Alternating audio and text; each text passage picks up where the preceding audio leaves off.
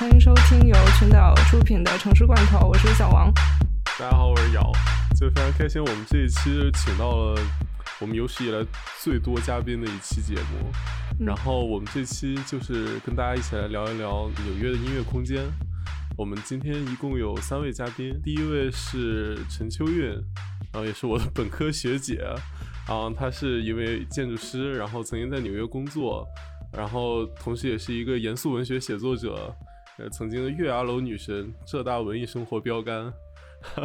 然后第二位是呃周彤，然后他也是一位现在在纽约工作的建筑师，啊，是北京 Goodbye Honey Boy 的吉他手。然后最后一位，呃，还邀请到一位非常专业音乐人，现在在加拿大的 Josh，他是呃一位纪录片的摄影师和制片人，然后同时也是我们非常熟悉的北京公共乐队的贝斯手。然后当然还少不了我们非常熟悉的来自北京的贝斯演奏家王老师。为什么突然 Q 我？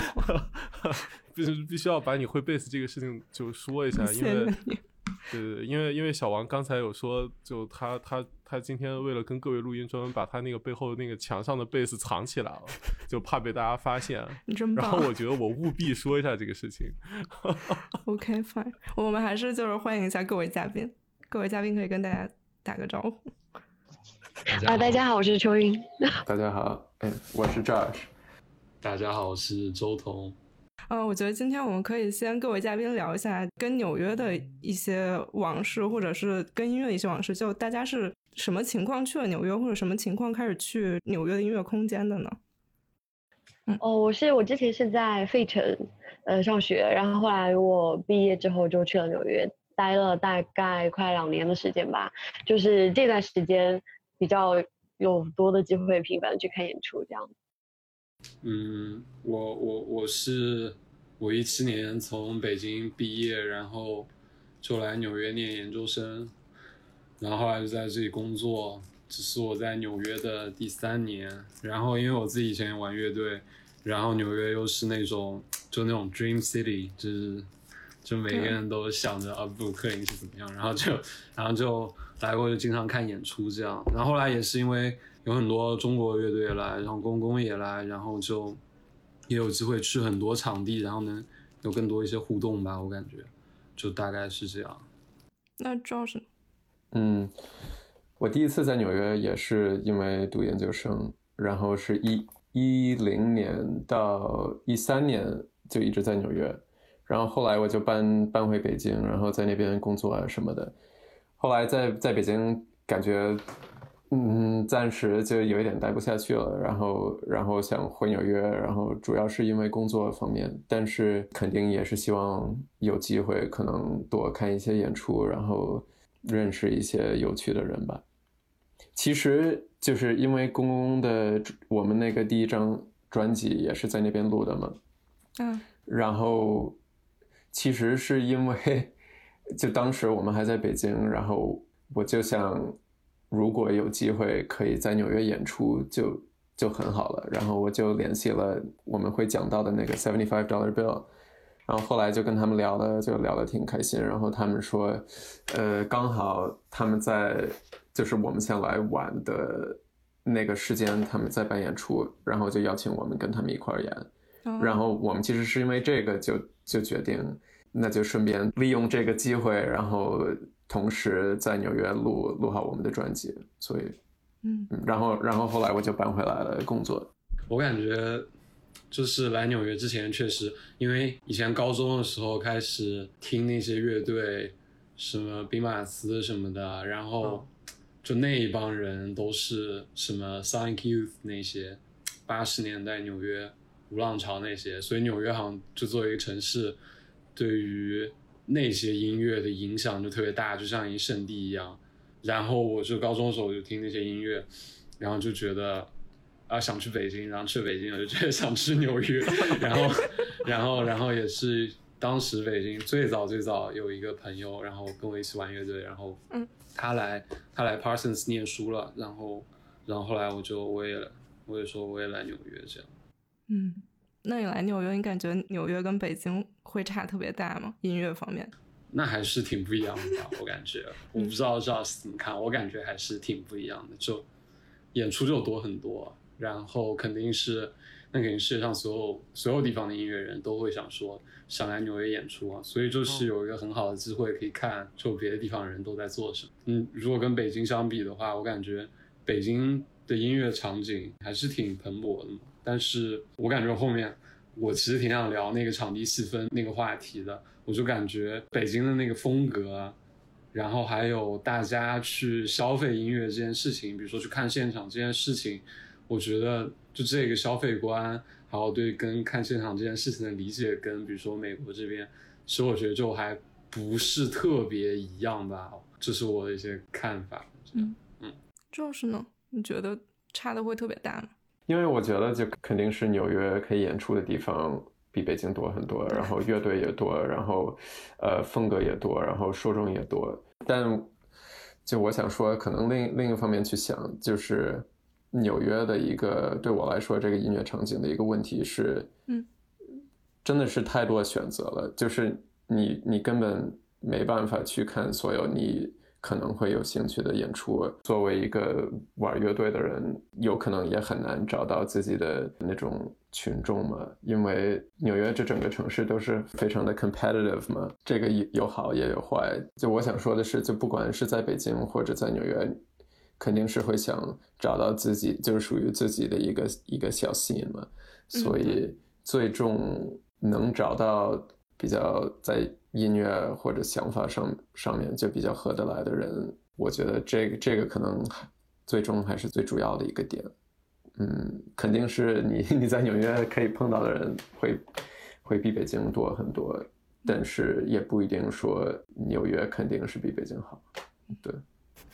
我感觉 北京好像就大家的风格其实蛮接近的，某种程度来讲，然后其实那个圈子感觉会更紧密一些，包括可能看音乐的人，可能也总是那样一群人那种。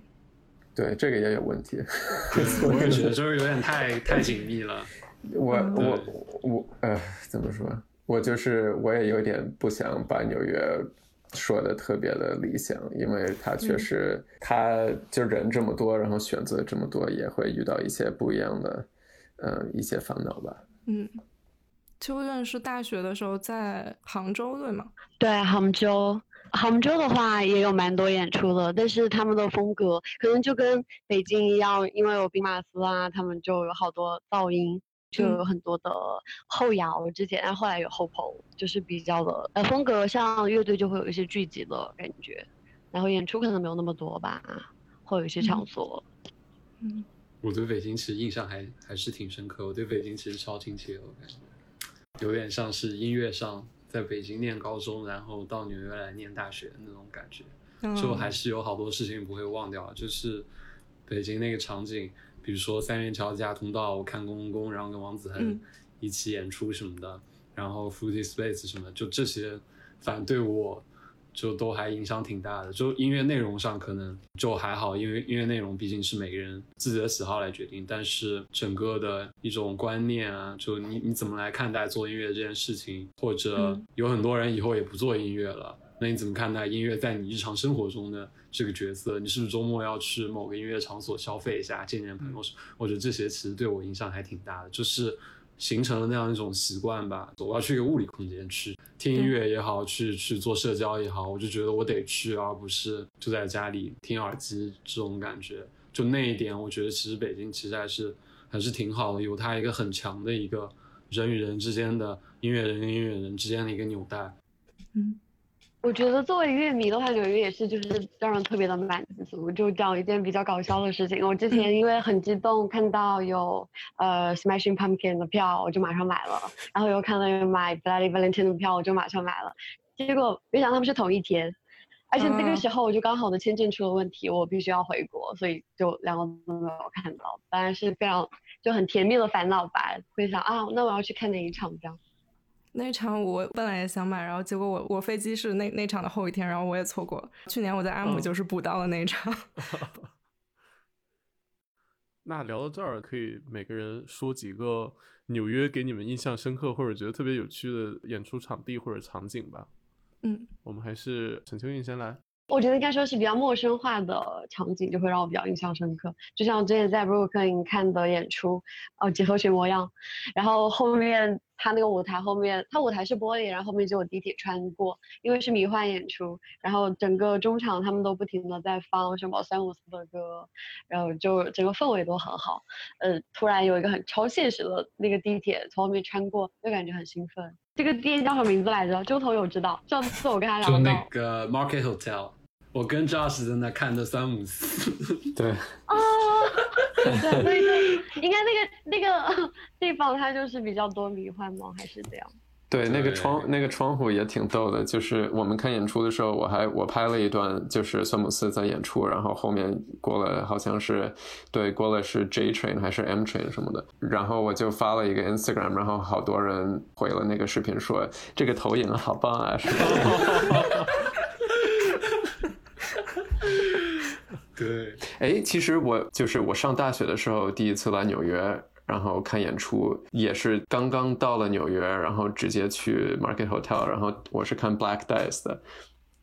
然后特别逗，就是因为那个那个门票卖完了，所以进不去，就是他们不会再让人进来，然后我就。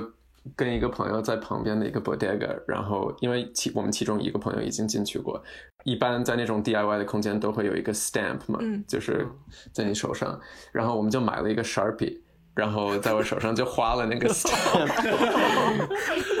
然后这样就进去了，然后看是，然后然后看的是 Black Days，所以我印象还是挺深刻的，就那种特别迷幻噪音那种，然后一进来我就觉得这个。整个场景太未来了，这个感觉挺牛逼的。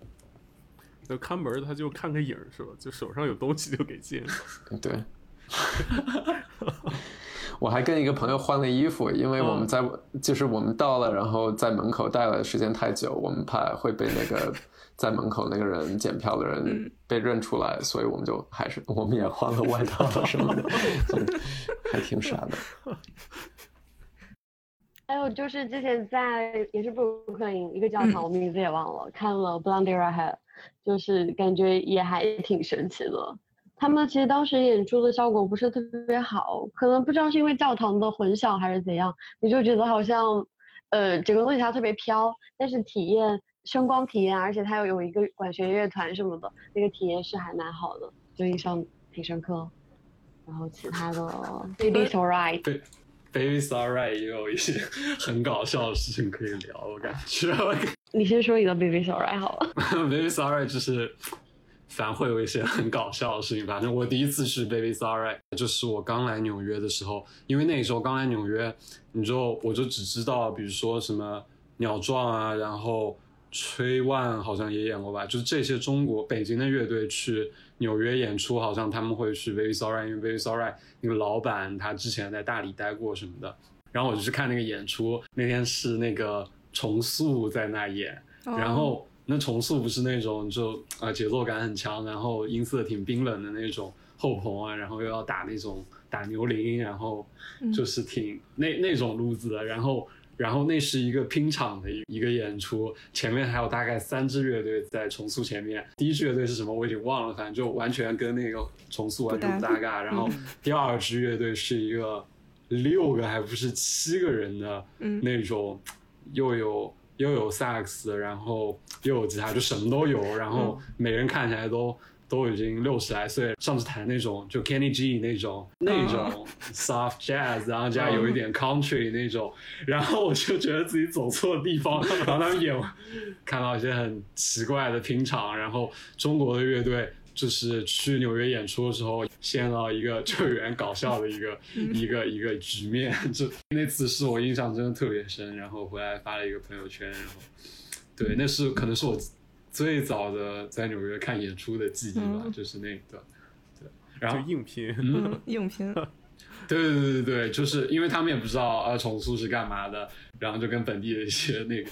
香红乐队，然后就在一起，反正挺搞笑。然后还有一次也印象挺深的，是看那个 Mulatu 在也在一个类似 club 的那种场地，我就发现我来纽约其实很多我很喜欢的演出，不是在我在北京习惯的那种在 live house 里看的。然后在那个地方看，就是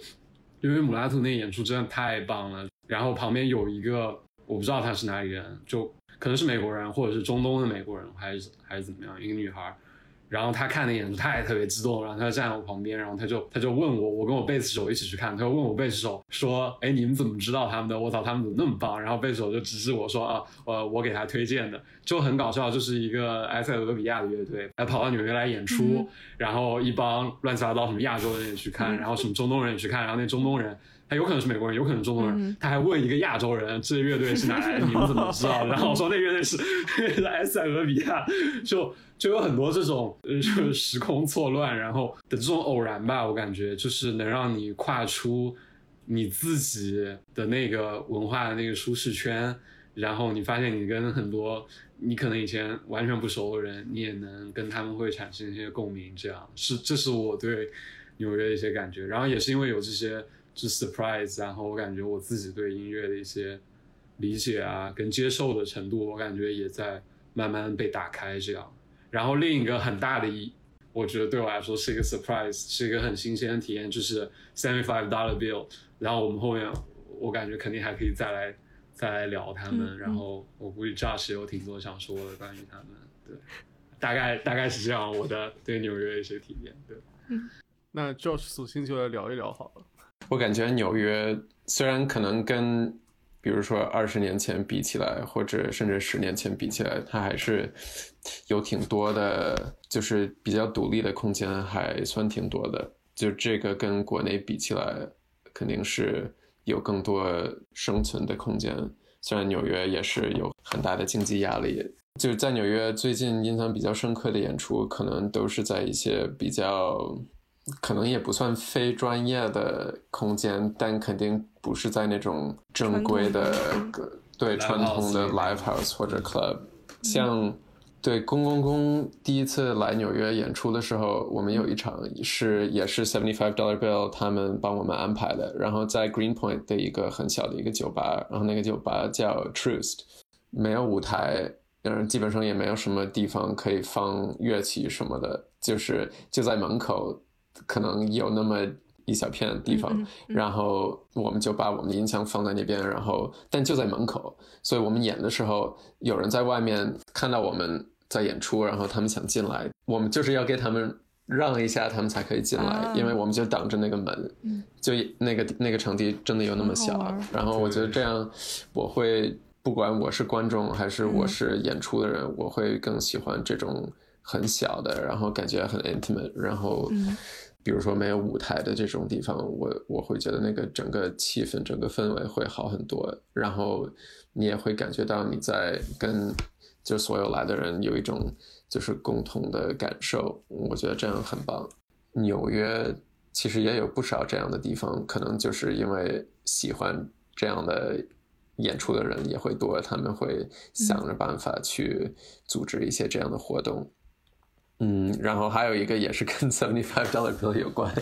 就是他们有有一次我在那个 Queens 的 Noguchi Museum 看过他们，就是在那博博物馆外面有一个小院子，然后有一些就是叫做他们的 sculpture garden，然后他们就是就在也是夏天在户外演出，可以听到就是上面有一些飞机在穿过去，还有鸟啊什么的，就是他们特别会听。就不只是一个他们就是弹那个演奏的技巧，也是他们他们也特别会听。然后我当时有感觉到他们也在听环境的声音，然后跟那个环境也有一种一种对话。我觉得这个挺牛逼的，特别喜欢。现在是不是很多演出都会比较倾向于在 museum 或者什么 gallery 之类的地方演？感觉其实北京也有这个这个趋势。有。吹万演过，然后，然后我在我在那个 downtown 一个小的 gallery 里看过那个 Sunra 演过一次，也是在一个 gallery。但 seventy five dollar bill 那个我觉得确实挺特殊的，嗯，就空间也很棒。因为 Noguchi 那个庭院和普通的那种 museum 和 gallery 不太一样。嗯，它它里面有那个有那个那种 sculpture，就是。呃，里面有一个空的像容器一样，然后里面有水，然后就是会看到 seventy five dollar bill 他们在前面演，然后有小孩就在后面玩水，然后就那什么的一个碎石铺地的一个庭院里面，那个，然后那庭院里面还有一些路，然后你就看到演出开始的时候，他们两个人会从路两边就是走到交汇的地方，那个地方是观众看着的。他们开始演出的时候就是在观众里面的，然后观众你就你都坐在那个碎石地上，你也很难不方便回头，然后你就会先听到他们会先吹管乐，然后你才看到他们人慢慢从后面走出来，这样，然后就像张老师说的，会有鸟叫的声音啊，就那天天气特别好，我记得阳光也很好，纽约夏天天黑又晚，上面还有飞机啊什么的，旁边还有潺潺水流，就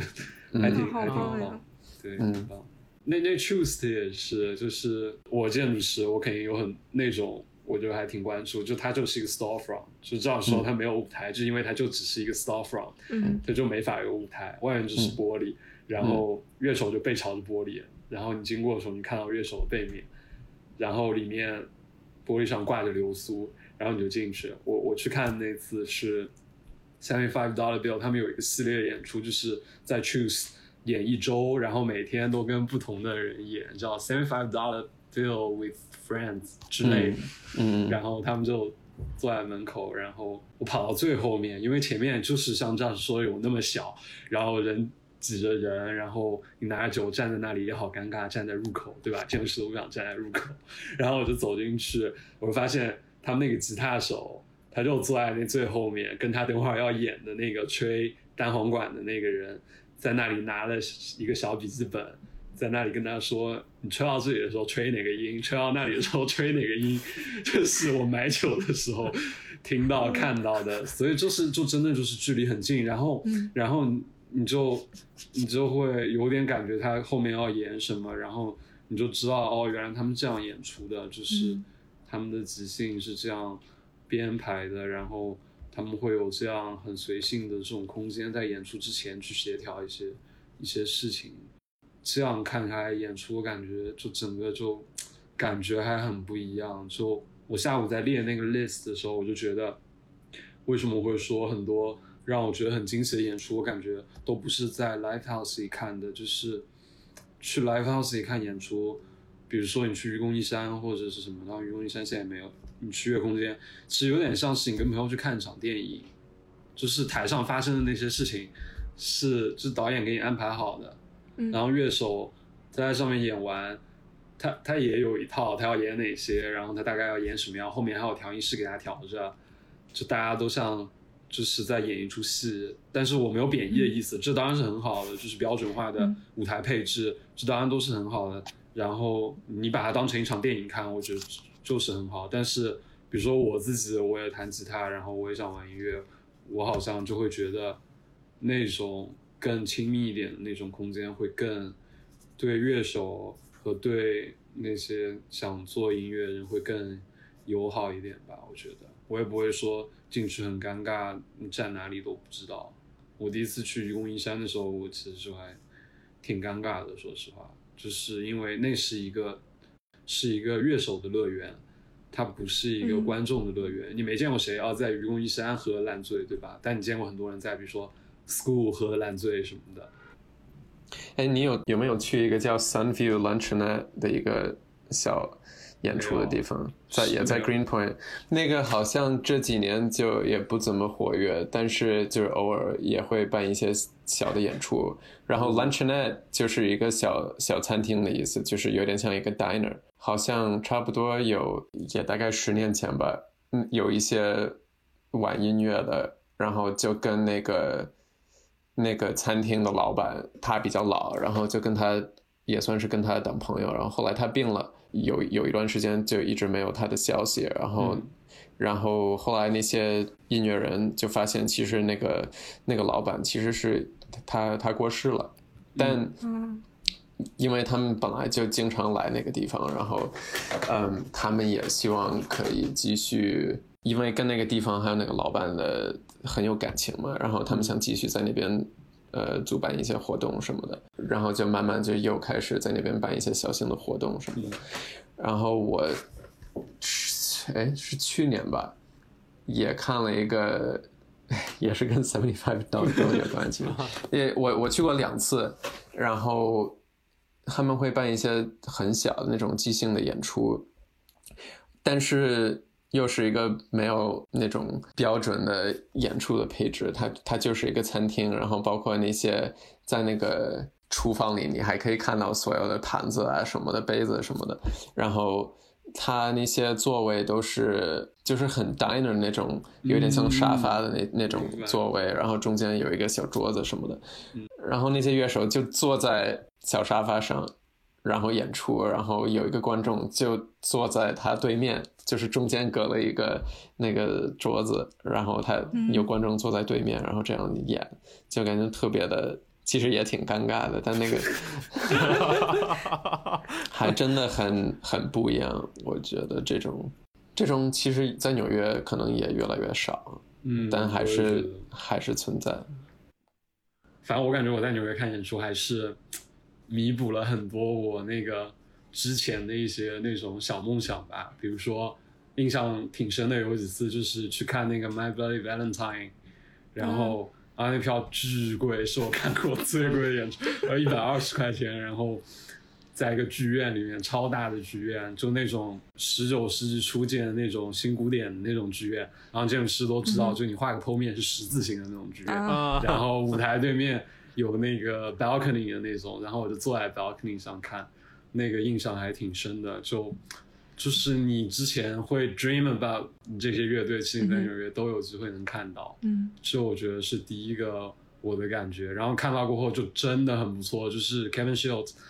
他已经他跟我妈一样大吧，他六五年的好像，然后那么老的人在台上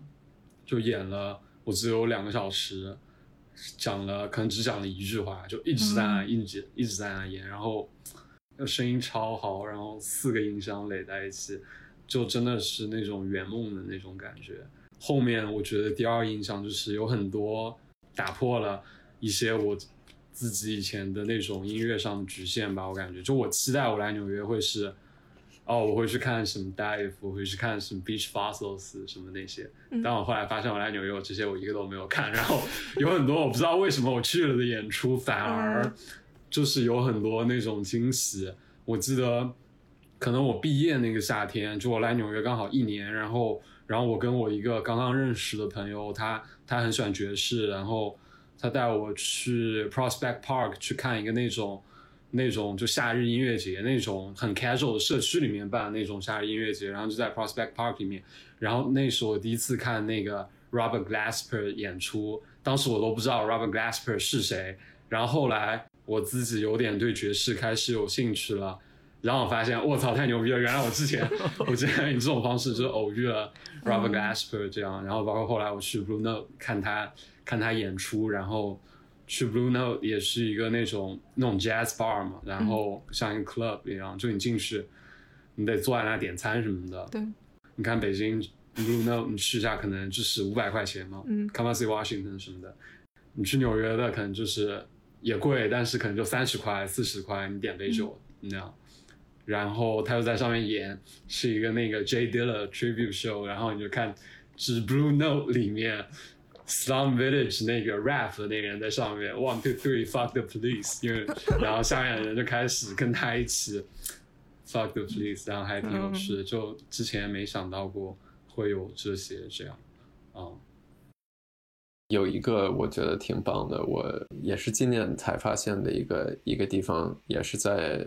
呃 Brooklyn 那个 Greenpoint，我不知道周彤有没有去，它是一般就是每个礼拜天会放。比较奇怪的电子乐的一个，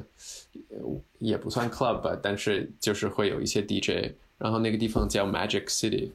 就是不是 Atlanta 那种，那不不是 Atlanta 那个 Magic City，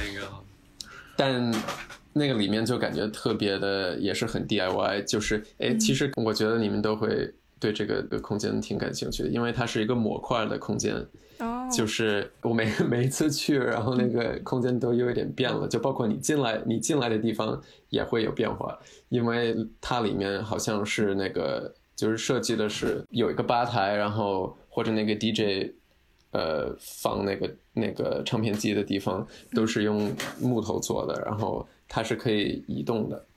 所以每次来他们都会就是这个空间会有一些小变化。然后我第一次去的时候也是，可能是春天吧，就是刚刚那个天气刚刚开始暖和了一些，然后我就走着走着，然后因为没去过嘛，之前我在在找，然后我就是快到的时候，我看到马路边有有很大的雾气，然后我就想，应该不是这儿吧，可能就是一个家一一家人在做烧烤吧，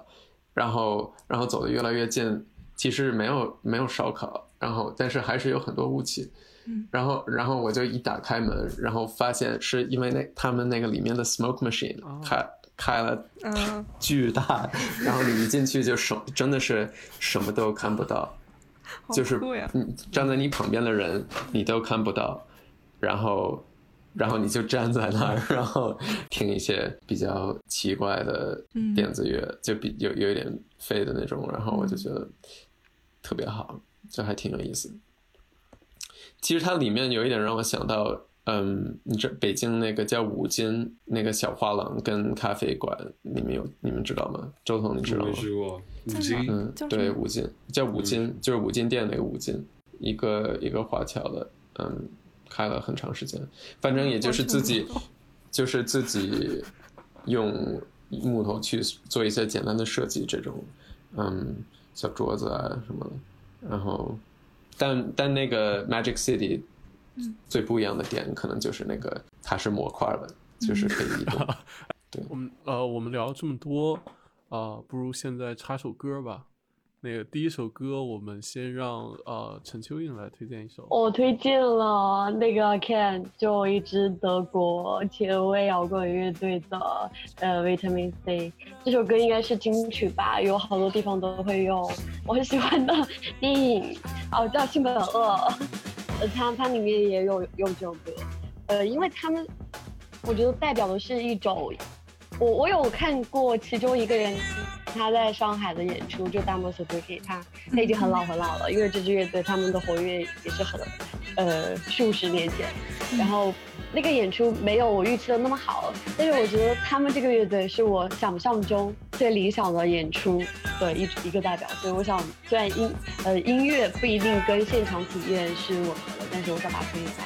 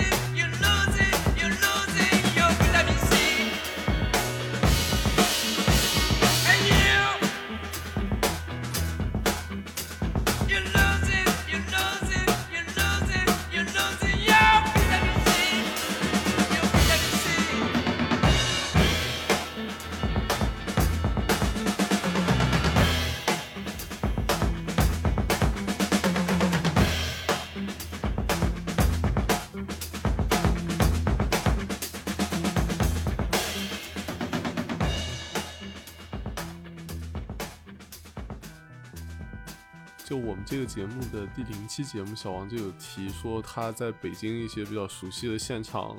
就是变得越来越专业化，然后也更加标准化，就让他有一些伤感，感觉感觉就曾经那个又小又拥挤的那种那种氛围不在了。其实我觉得标准化其实肯定不是坏事，就是越来越多人有好的调音师给他们调音，他们能去巡演，我觉得都不是坏事，但是。确实，我就觉得真正好像，就你选择标准化、选择那种的同时，也意味着，就那调音师可能跟你也不熟，然后你一个比如说玩噪音的来，跟你一个玩后摇的来，那再一个玩迷幻的来，他可能也都，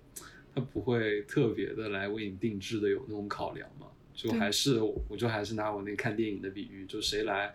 我都放这个片子，然后我就放音源，嗯，然后。观众来买票，票房怎么样？就看那个乐队口碑有多好。但大家都是大家是有目的而来的，但是我感觉很多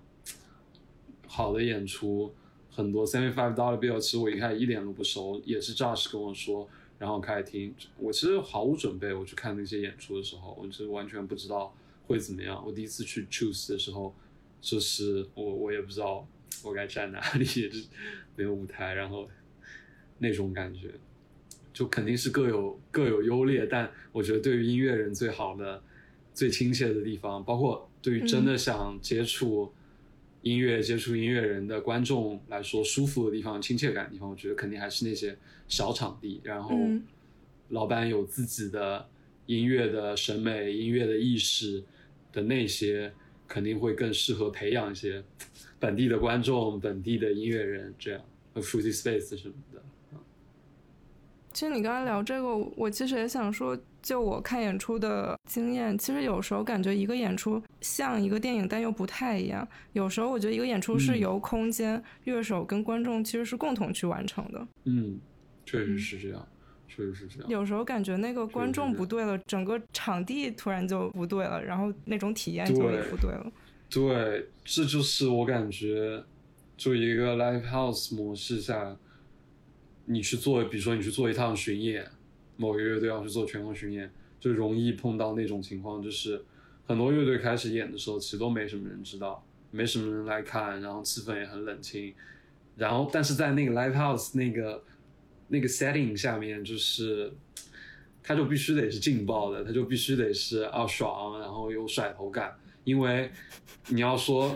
我觉得就是从比如说建筑师的角度来看，就每个空间肯定是有它自己的属性的。就是有一些空间就是让你要来欣赏这个视听享受，有一些空间就是要让你安静。那 live house 既然设设计成这么大一个自由空间，完全没有任何遮挡，它其实就是为了容纳尽可能多的人，让所有人把自己的荷尔蒙释放到一起，然后大家有一个群体的感情的释放。那你没有达到这个目的的时候，这一个空间里的所有其他的要素都会变得很尴尬，调音师很尴尬，然后乐队也很尴尬，所以就是会。有一些空间会让所有人都很舒服，你不用 care 自己的演出是这音弹错了，下面的观众不嗨什么的，对吧？所以，我我自己就是感觉 Seventy Five Dollar Bill 这个乐队对我的一些启发就是，我先不去说他的音乐怎么样，那音乐大家喜好不一样，但他去做音乐，他去做演出这件事情的很多不同的方式，他去选择场地的时候，我就觉得，原来玩音乐玩乐队不一定是。写歌，然后去 live house 里演出，有很多事情比这件事情比去 live house 里演出套一大帮观众来，然后，对吧？让秀动赚钱，还是有很多事情比这个更有趣的。我感觉，嗯，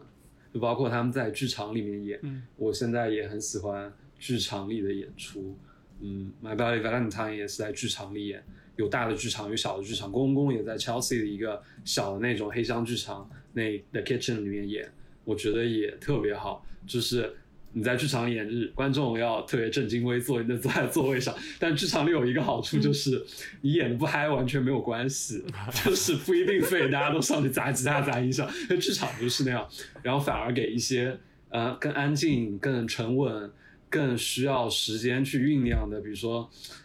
这种即兴的乐队，嗯，包括我能想到国内很多。乐队，比如说 Run Run 这些比较有点接近 Seventy Five Dollar Bill，其实我觉得他们在剧场里演，我觉得都会有很多不同的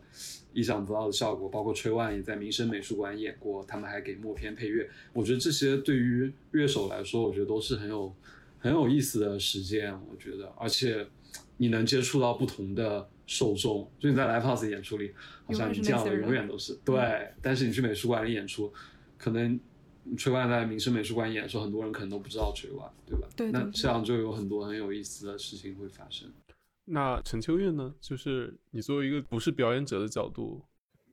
我作为观众的话，其实我觉得我是对业演出场所要专业或者业余这些事情是没有期待的。相反，我可能会会更偏好，就像郑总说的，没有那么专业，会让大家会有一种沉浸的体验，并且作为观众也会觉得更舒服。还有就是我自己的话，我对日本的呃 progressive 呃的文化，一些前卫摇滚是挺感兴趣的。虽然没有真的亲身的去看他们现场的聚会，但就会有一些资料啊，还有我看的一些关于文化研究的东西，会发现他们。的演出可能都是在东京一些地下小酒馆，然后演出，呃，场所本身肯定不是很专业，但是他们呃演出者也是一副那种即兴啊或者很爱玩的东西，在很多很好玩的现场，呃，甚至是他们的创造本身就是在那种地方那种时刻产生的，所以我觉得作为乐迷，我自己也是很期待那样的场所。嗯，我自己看到过的即兴的，我之前在 Bushwick 也有去看过那种，就是是朋友组织的，然后也有什么人都来来一段，但体验没有觉得说音乐特别好，但是感受是很好的，会觉得很开心。哦，我就是这样觉得。嗯，嗯，我觉得，我觉得刚刚邱韵讲的就有点让我想起另一个问题，就是你去一个。我们姑且称之为音乐空间，嗯，作为一个观众，我在纽约，我感觉我大部分时间也都只是观众。你想获得什么样的体验？我觉得这个还是一个，就我最开始说的，我感觉美国人他们这边对于去看音乐现场这件事情，跟比如说我在中国的时候，我还有我的很多朋友认识还挺不一样。我感觉很多美国人去看演出，就是一个挺挺随意，也挺。没有那么有仪式感的一件事情，就没有说今天就大学物理考完了，然后我跟一帮哥们儿去，对吧？去 school，然后要喝的烂醉，没有没有那种特别强的那种仪式感。然后很多人去他去看这个现场的时候，他可能都不知道那个乐队是啥，然后有可能就是朋友的朋友，然后有很多这种莫名其妙的演出，你就很莫名其妙的被牵扯到音乐里面来，然后。你莫名其妙你觉得很嗨，莫名其妙的喜欢上一个乐队，莫名其妙你就变成了音乐的消费者。我觉得还是挺，就挺 casual 的，我感觉。反而觉得这样非常随机，或者就是比较去仪式化的感感觉是挺好的。因为其实在国内看演出，包呃，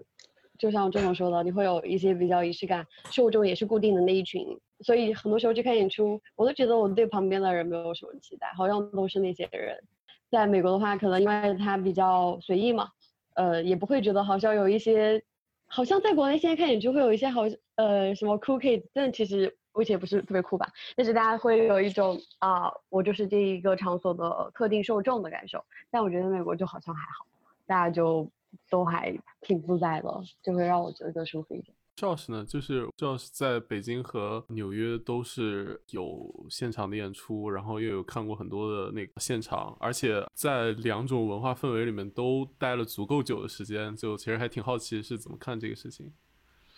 嗯，其实就刚刚说到这个看演出的仪式感，或者他的那种感觉比较随意，或者比较有仪式感，这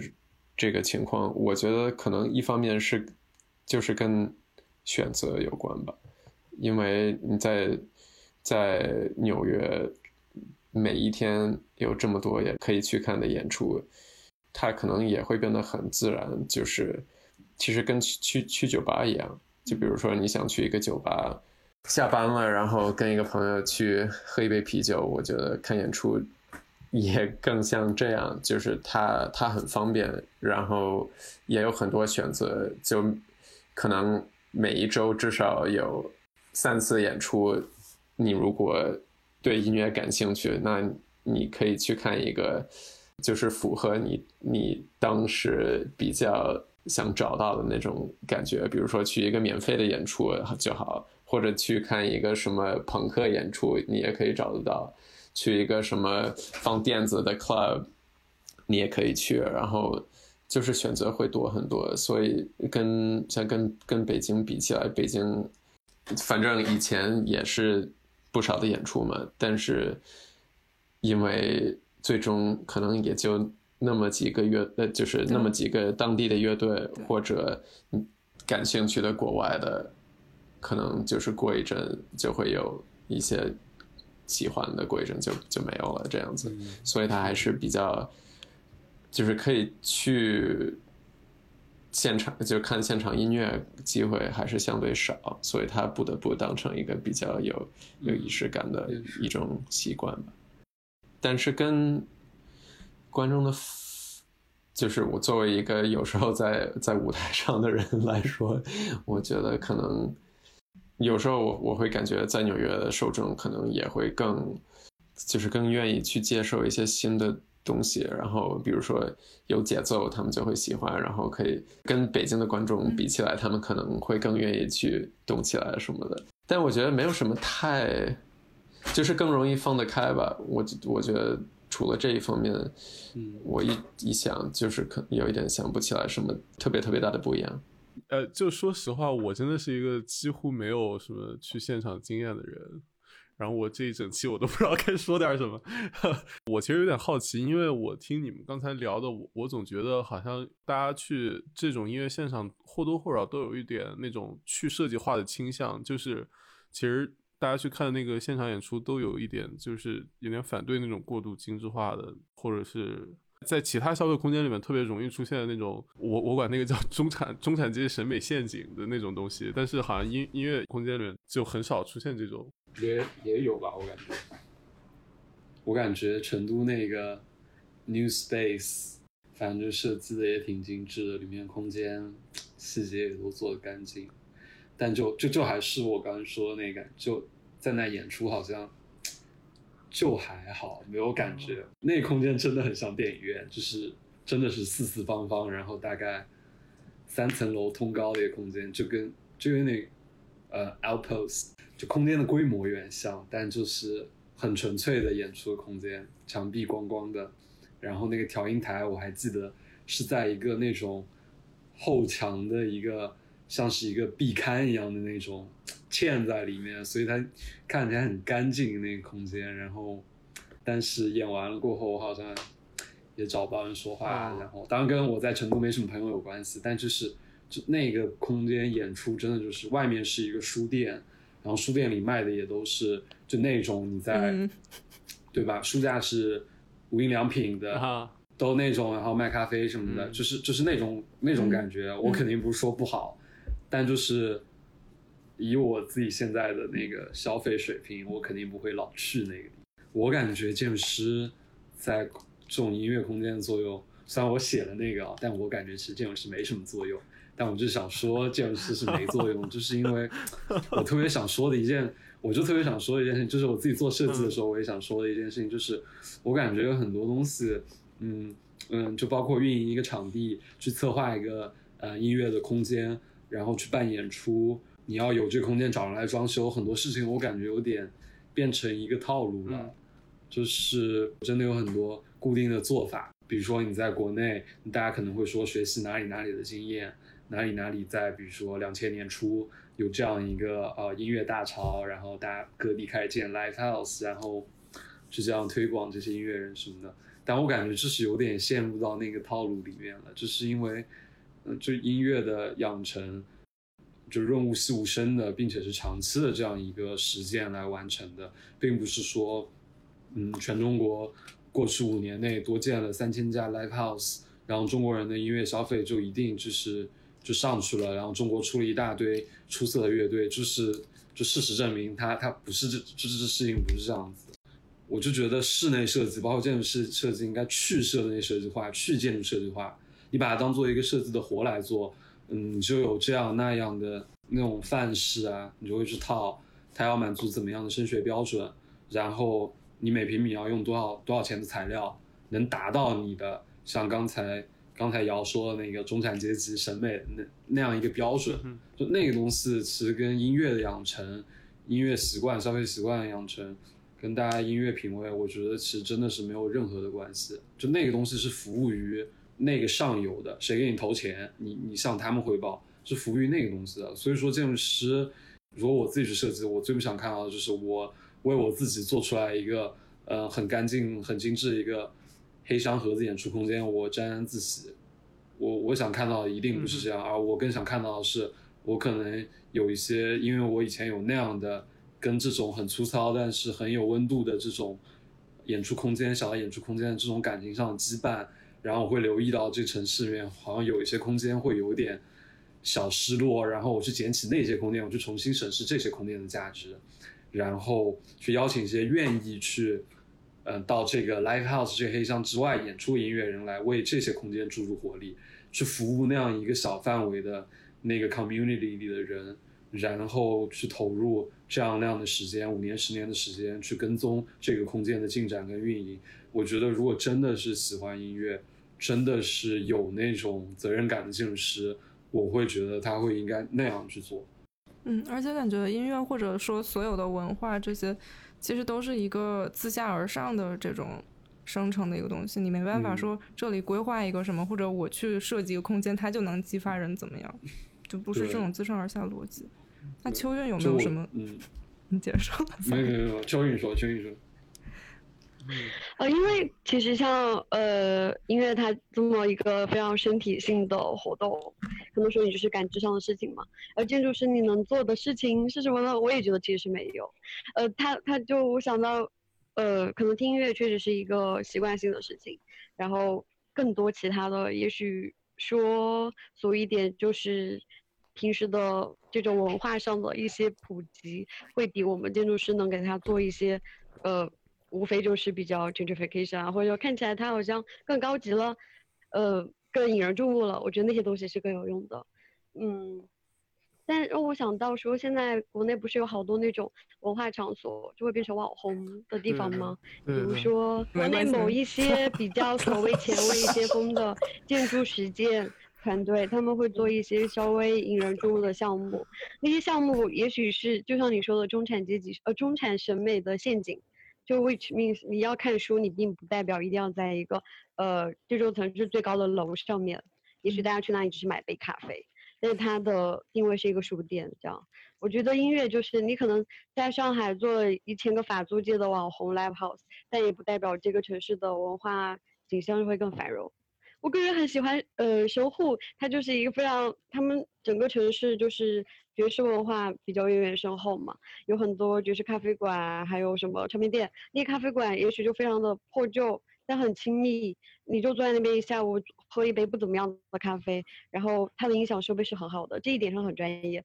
但那个场所你就觉得很舒服啊。呃，建筑师他的作用在哪里？他也许会修缮一下这个房子的 condition，其他我觉得没了。呃，剧场的话，更专业的演出当然可能需要建筑师的发挥作用会大一点，但我觉得就这种我们说的这些音乐的话，就还好。其实我们刚才说的这些，我我的感觉是在 live house 里面，建筑师的角色更像是就是当代建筑学困境的一个缩影。它其实，在所有文化场景里面都差不多是这个这个样子。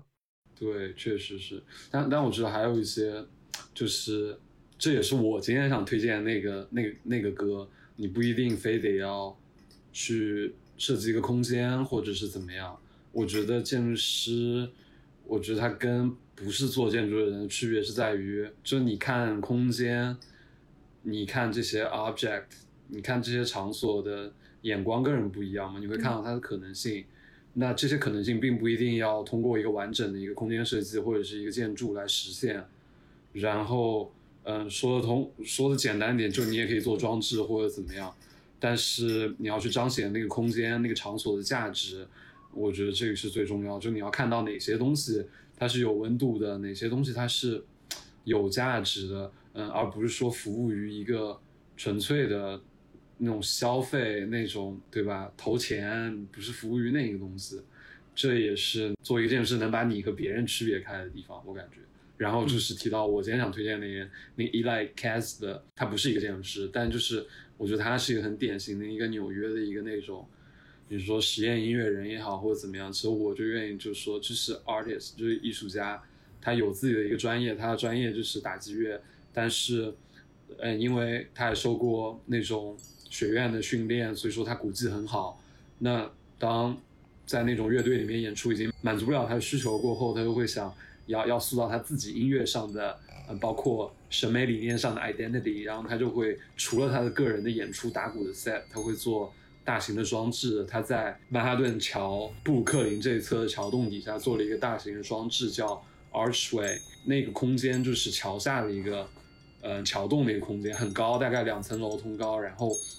很明显就是会有很好的回声，然后也会有行人穿过，然后他就看到那个空间的一些机会，他就把很多金属线。系在那个大桥上，一端系在大桥上，一端就系到那个拱桥那个桥洞的地面上面。然后他就找了一大帮人，大概有七八个人我记得，然后就在里面打鼓，打一面军鼓。然后他的军鼓上会有一些金属件，然后他在鼓棒敲击那个军军鼓的时候，会有军鼓、金属件、地面、桥洞，还有那个金属线，所有东西的回响会在同一个空间里面释放出来。还同时还有行人穿过的声音，呃，观众呢喃私语的声音，然后那一下就把桥洞那样一个就是闲置空间，给它转化成一个你要说是艺术空间也好，或者说那个空间本身就是那个艺术家的一个作品，然后这个艺术家离开了那个空间过后，他的这个作品也就不成立了，所以他的那个 identity 是被深深的写到了那个空间里面，是被写到了这个城市的记忆与历史里面的，这是他的那种把自己与这个城市。与这个城市的空间绑定在一起的一种方式，我觉得这些其实反而是建筑师。虽然建筑师不不一定非得会音乐，但我觉得反而是建筑师应该去关注的事情。嗯，如何去为这个城市做贡献？如何在，特别是比如说在北京，现在你要去设计一些东西，真的很难。你如何在这个城市，嗯的历史中留下你的印记，或者说把这个城市的历史跟自己做一个拥抱？我觉得反而提供了一种新的思路，很有意思。所以歌名是什么？就叫 Archway，它整个是一个演出，嗯，然后有一个 NPR 给他做了一个现场录音。他别的歌也有啊，但我可能针对今天的这个话题，我就是想放他的这个作品，因为我觉得跟纽约的城市空间非常契合。我也看过他现场的演出，就嗯，真的很棒，会有一些那种介于现代跟远古之间的那种打击乐。又爆裂，但又很静谧，又有些冥想的那种感觉，只有身体上的痛感，然后也有那种电脑软件上的一些音源的触发。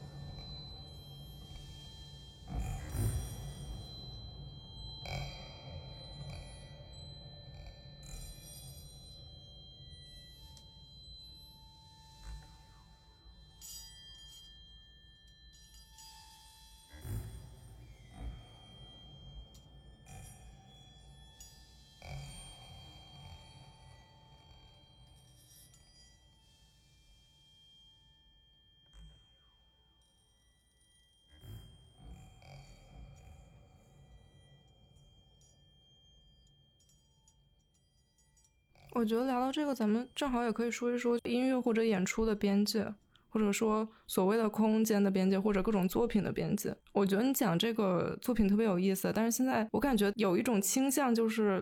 一切都要，比如说沉浸式或者什么什么，就是各种艺术也要这样做，然后演出也要这样做。就我不知道你们是怎么看待这种形式或者新的模式之类的。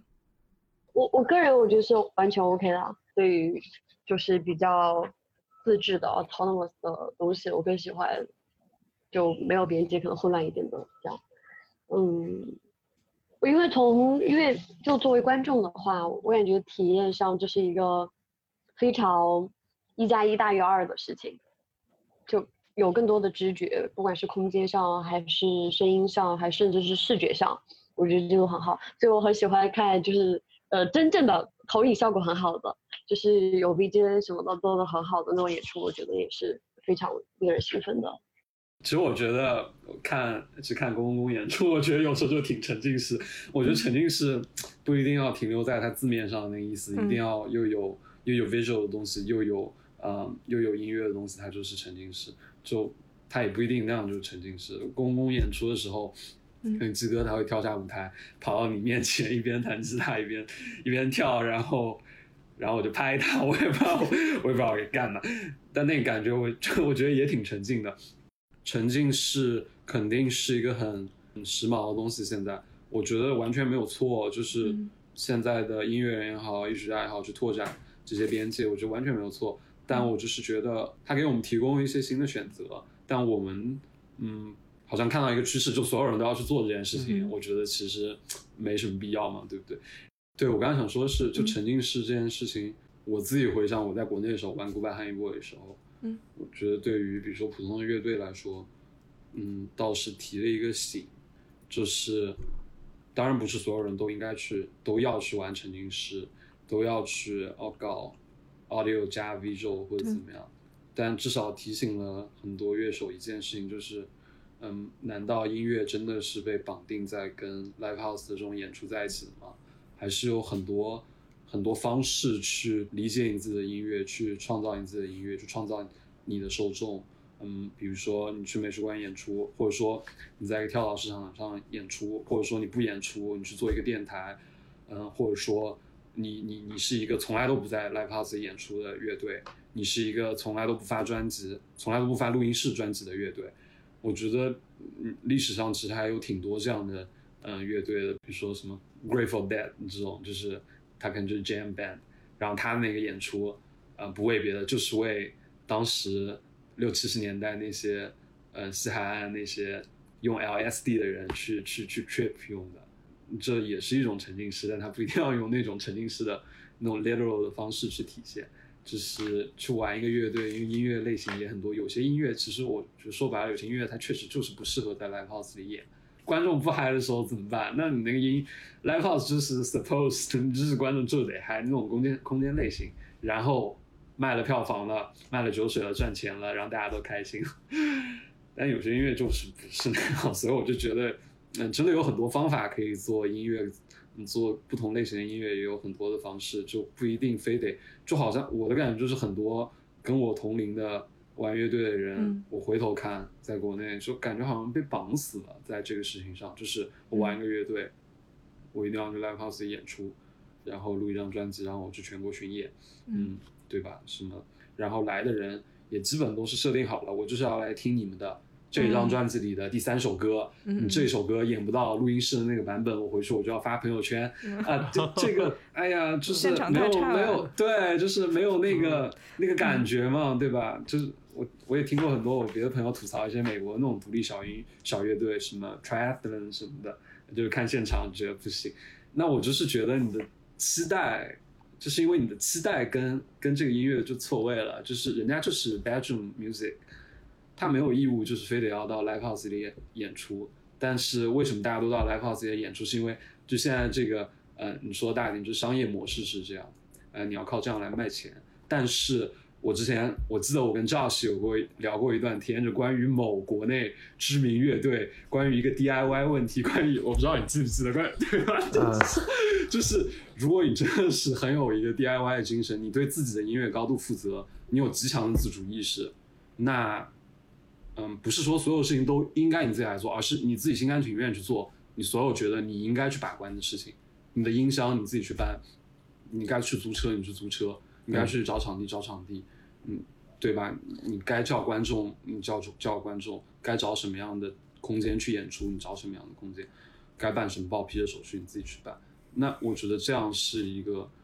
你对自己的音乐负责，而不是说 我玩了一个乐队，然后我去 live house 演出，然后我去签约厂牌，然后我接下来的事情跟跟这个这个城市里面其他的九十九支乐队其实都是一样的。那。你不乐队背后的故事，你的 identity 跟别人其实都一样，就是只不过是一个快餐店里的不同的套餐而已。当然，我可能说的比较比较激进一点，但我觉得就我觉得会比较不想看到的事情，就是我觉得很多同龄人乐队就是感觉被这事情绑定绑死了，其实我觉得挺可惜的。对，嗯，怎么说？反正我也很同意周彤说的。我觉得肯定是正规的场地不是什么不好的事情，肯定越专业越好嘛。但是，可能在国内很多人会觉得，就是如果他们不能进 live house，就是他们没有没有做成功他们的音乐或者怎么样。但我觉得最基本的是，你如果进不了 live house，那你自己。去想办法，就找一个适合你们的东西的地方，然后在那边演出。然后像我，我在北京待的时间很长嘛，有的场地我我真的是一点兴趣都没有。那那就找一些我认为比较有趣的地方，然后自己自己办就好了。然后也会有人来，如果没有人来也可以，反正肯定是在那些比较大的地方演出，我会感觉更更踏实一些。嗯。有一次，我们还在还在我朋友的卧室里演出，然后就给我们三个朋友来听，也可以，也是也是一个很好的演出，对我来说，虽然没没赚什么钱，但是还可以。关于朋友要钱，对，也没有酒票。我觉得我们聊这可以顺便聊一下音乐或者音乐产业背后带的一些东西，比如说它可能有关于这个所谓的消费或者。消费的这个链条还有可能有关于其他一些立场，你们会觉得这个是就是跟音乐很绑定的东西吗？小时候的时候，刚开始呃，就听音乐啊，什么摇滚乐，你会觉得是它一定是跟政治什么的有关系的，嗯。但长大之后，就渐渐现在我觉得还好，你可以有选择非政治的自由。这个问题后面其实有很多子话题，我觉得消费是一方面，然后政治政治是另外一方面，政治也有。音乐人本身的政治立场表达和，呃，你说像你说的音乐产业背后的一些这个链条上各个利益方的一些博弈，我觉得这就是都是很多个子命题。我觉得其实音乐表达立场，我觉得本来没有错。然后我们所熟知的所有伟大的音乐人，我感觉都或多或少有一点，对吧？这那个样当时写过那个什么 Ohio 什么的，就是美国警察镇压大学生杀人了。然后 Marvin Gaye 写 What's Going On，就是越战那个时候，然后他找了他的一个什么 cousin 还是什么的，刚从越战战场回来的，然后就录那些声音，然后那个 neighborhood 里面那个黑人兄弟的色不色那些，然后肯定是有的。就从个人的角度来说，你可以有你自己的选择，每个人都有自己选择的自由。有些人听歌就是看歌词，他觉得这歌词有那个意思，契合他自己的，嗯。政治的立场、意识形态，他会觉得这歌对他特别有意义，但这个歌对于那个音乐人来说，可能只是他万千产出中的一个，所以这就取决于个人。包括我自己，我听很多 hip hop，其实我很难，我不知道他们在说什么，他没有说那么快，但就觉得那音乐很好听。但是有意思的是，你觉得这音乐很好听，然后你再去挖掘它后面的故事，不一定非得从歌词，他可能录音的时候找了那个录音棚，找了这个录音棚。这个录音棚是有这样那样的在黑人社区里的历史，嗯，你去挖掘这些故事中，你获得到的一些小感动，我觉得那些会给我留下特别深的印象。我最近在看那个费拉库蒂，嗯，他就是一个那种泛非洲主义，然后特别尊崇非洲传统文化，他歌写都是什么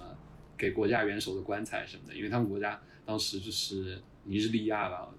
特别腐败，然后他写一首歌就被抓进去了，出来接着写。然后那他们军队就是有一次把他那 community 直接给烧了，然后把他妈从窗户外面摔下去了。那这些故事在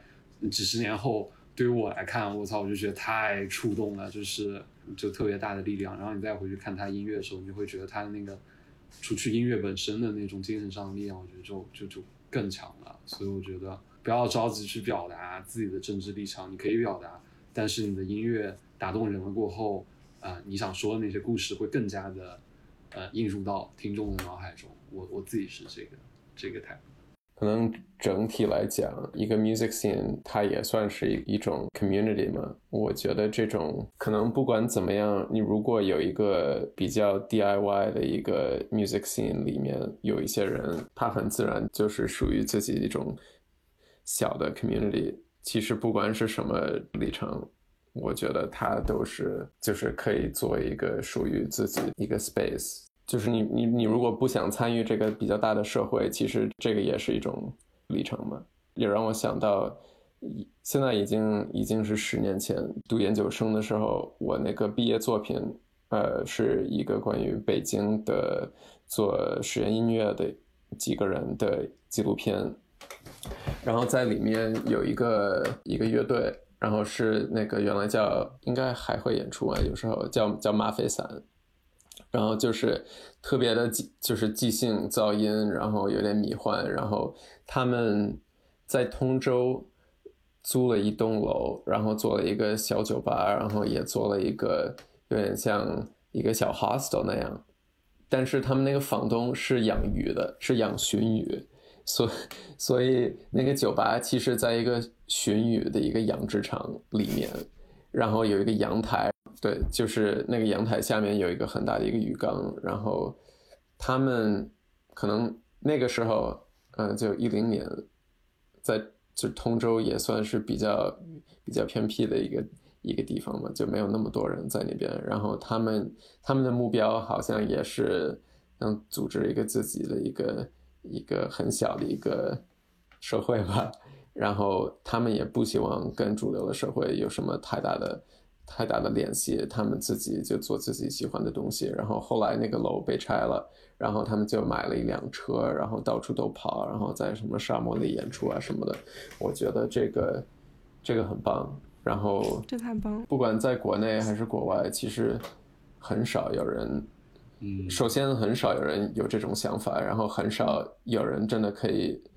在一方面去去实现这个想法。所以，我我在这方面觉得。像马匪三，还有他们的厂牌叫 No GG，就是真的很厉害。听到周彤说到 New Space，我也想到那个杭州的 Loopy，就是我我很喜欢 Loopy，我觉得 Loopy 做的很好，就是那个那个气氛很好，然后老板很好，然后呃设备也也很不错，但它就在一个购物中心里，然后就是我可能是杭州最有名的两个 Live House，就在同一个购物中心里，就是这。就是一栋楼，然后好像也有优衣库啊什么的，然后，嗯，反正对，就各种连锁店嘛。这个可能也是一个，就是无法避免的一个状况吧。因为你你要做一个比较大的一个音乐场地，就会会涉及到这些就是资本方面的嗯问题，但确实很奇怪。然后。比如说，你问我我在纽约会不会愿意在一个购物中心里面的 场地演出，其实不太可能。我在我公还跟在纽约有一个有有两个朋友，他们有乐队，然后因为 live house 也是也算是呃 gentrification 的一个工具吧。就像在 Bushwick 就开开了一个小酒吧，开了一个 live house，然后会会有越来越多年轻人来，然后可能就本来就是一个比较呃 working class 的一个一个地方，然后就一下就来了很多呃音乐家或者艺术家什么的，然后这个反正就是 gentrification 这种过程我们都知道，但是这个我这个朋友的乐队他们会因为这个他们就会会决定不会在任何一个他们认为会。就是支持 gentrification 这个过程的场地演出，这样的话，其实他们可以演出的地方很少，因为基本上不能在 Brooklyn 演出。OK，对，其实他们都住在，他们都住在 Brooklyn 或者 Queens，也住在一些那种呃 DIY space，但是去抗议 gentrification，他们只会愿意在已经。就那种已经救不了的地方，像所以他们他们就会在 Manhattan 一些更这个想法，我也我我觉得有点有点奇怪，但也有有点意思，就是他们会决定只在 Manhattan 或者那些比较就已经有 live house 很长时间的地方去演出，不然他们会感觉他们在虽然不是故意的，他们也在推动这个 gentrification。那赵谢来推荐一首歌吧。嗯，好，那反正毕竟说到 seventy five dollar bill 说了那么多，我就推荐一首 seventy five dollar bill 的歌。嗯，然后我最喜欢的他们一首叫 wasn't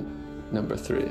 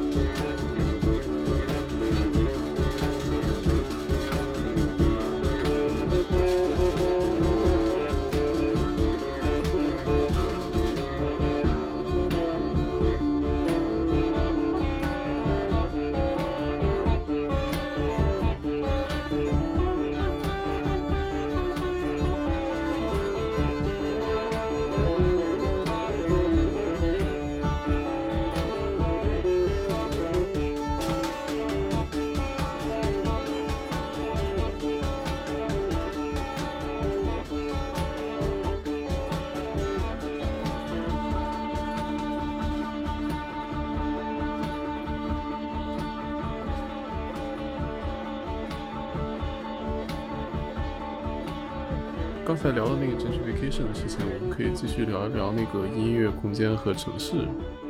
就其实这个 gentrification 我有个问题，我我的问题是，我觉得 live house 这种东西，就就我的概念里，感觉它是一个相当不 gentrification 的一个东西。相对来说，就是就是有看很多这种社区的改造啊，这种这种贫民窟的更新什么的，其实这种艺术空间都是我们都是觉得会是一个很很很积极的事情，就相较于更商业的开发什么的。我我感觉这种是 gentrification 的 幕后黑手之一，就是利益交换，就是给自己的作品去添加一些。一些一些，其实其实说到底就是这个东西，只要只要建筑师在场的时候，这个 gentrification 就已经开始了，是，对对，就是其实是建筑师也没有办法 改变的一个事情。对对。对，我自己的立场其实我没有特别反感 gentrification，但跟我感觉跟我学建筑有关，建筑师包括城市设计师看 gentrification 这件事情，其实并不那么嗯极端吧，我感觉。一个道德上的困境是你让很多人流离失所了，这当然是不对的。但是，如果这个城市足够，怎么讲，足够有空间，或者有机会能让这些流离失所的人，他们又找到新的地方可以，对吧？又可以再再重新再进去，我觉得对于我来说，gentrification 也是可以接受的。我不会说这东西就绝对不好。所以同理，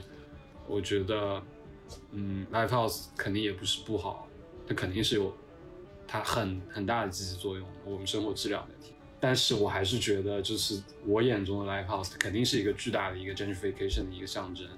就是你的生活水平上去了。你进 live house 里面，你做的消费跟你去比如说 choose 那样的 dive bar 里面去做的消费，完全就是两个级别的消费。所以就是它一定是一个。gentrification 一个一个代表着。但是我想问一句，就因为我对纽约的音乐空间不是特别了解，你们有没有觉得就是纽约音乐空间是某种程度上分地区的，或者是很受地域影响那种？比如说很贵的地方，可能音乐空间都是那种风格之类的。会有吧？我觉得餐馆也是这样，对吧？这个，但我觉得其实我其实更愿意谈。在我其实特别想聊，就是在 community 这个概念下的一些问题，就包括刚才 Josh 一直谈 community 这件事情，特别是在美国啊，所有人，大学教授、音乐人都这么强调 community，然后你就看到，比如说我们可以拿 Harlem 来来看，Harlem 就是一个具有超级深厚的爵士乐历史的这样一个区域，然后他们有那个 Apollo Theater，这是一个地标型的一个音乐场地。一个很老的一个剧院，这些东西是他那个地方的一个场所之一嘛？你肯定不想让 gentrification 把那个东西毁掉。然后，呃，所以那个地方的人，Harlem 的人其实都很有自豪感。就他如果从小就出生在 Harlem，就是因为他那个地方孕育了，嗯，美国爵士乐历史的一个很大一个部分，这就造就他那个 community 的一个一个身份认同。我觉得这个东西。就是一个挺在我们所谈的那些什么资本、什么乱七八糟那些东西介入之前，一个很自发形成的一种小地区的一个文化，然后形成一个小的地理上的 community，那个东西我觉得是很有意思的。嗯，所以在北京，我会对北京有感情，也是因为其实北京还是有那个东西在，有很强的那个东西在。你比如说你说小平，然后你说 D 二十二，然后包括来嗯 Free Space 这些，它还是有那个东西在，然后你就会有认同感。就是亲切。我还想说，就是肯定这个我们今天聊的主题，就主要是纽约这些场地嘛，live live house 嘛。但但我还想说，就是虽然纽约肯定是比国内的音乐场景多元化很多，但其实我们聊到的在纽约这些比较比较有趣的地方，其实。也可以按照一些类似的想法，在国内去，嗯，比如说主办一些活动，或者做一些演出啊什么的。我觉得这个其实跟纽约这个城市并没有什么限制。然后我肯定是希望，比如说在国内办演出什么的，也会可能是因为在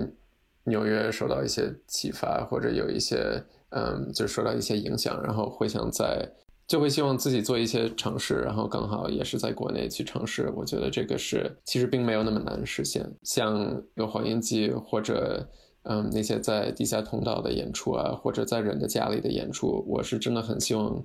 国内可以有越来越多这样的嗯就是音乐项目，因为我觉得并不需要在什么 live house。嗯，或者在什么购物中心去演出，它只是一方面而已。所以你要让这个整个音乐场景更活跃、更有意思，应该 应该在自己家里开始吧。我觉得如果可以，就是不一定真的是没有必要在在大的演出场地开始。嗯，那我们节目的最后是不是应该放一首公公公的歌？可以，但你们来，你们来挑吧，挑一个你比较喜欢的，你认为比较好听的就行。哎，那那我们其实放一个现场的那个录音也挺好玩的。哎，其其实那个，嗯，我们在 Outpost 那场有人录了，然后我可以找找，然后，他好像也发了。太好了，那我们最后就放一个现场录音版本的。那我们差不多，行，好，那就最后谢谢三位，那就这样，谢谢，谢谢，客气了，谢谢，那就大家 stay safe，晚安，拜拜，拜拜，拜拜。